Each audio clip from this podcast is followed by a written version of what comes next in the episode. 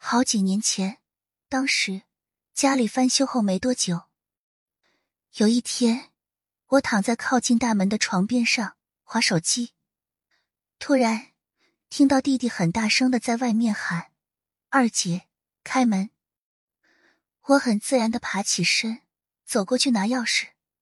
不过，当我拿了钥匙走到门口后，我脑子里突然有一个念头闪过：弟弟是骑摩托车出去的，怎么刚才喊我时没有摩托的声音呢？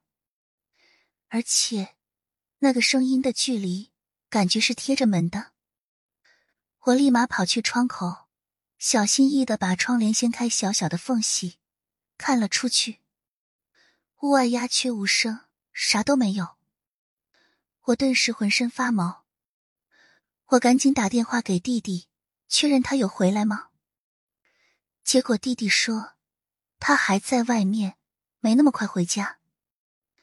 直到现在，想起那件事，我心里还是很毛，因为那个就是我弟弟的声音啊，而且他还很亲昵的叫我二姐。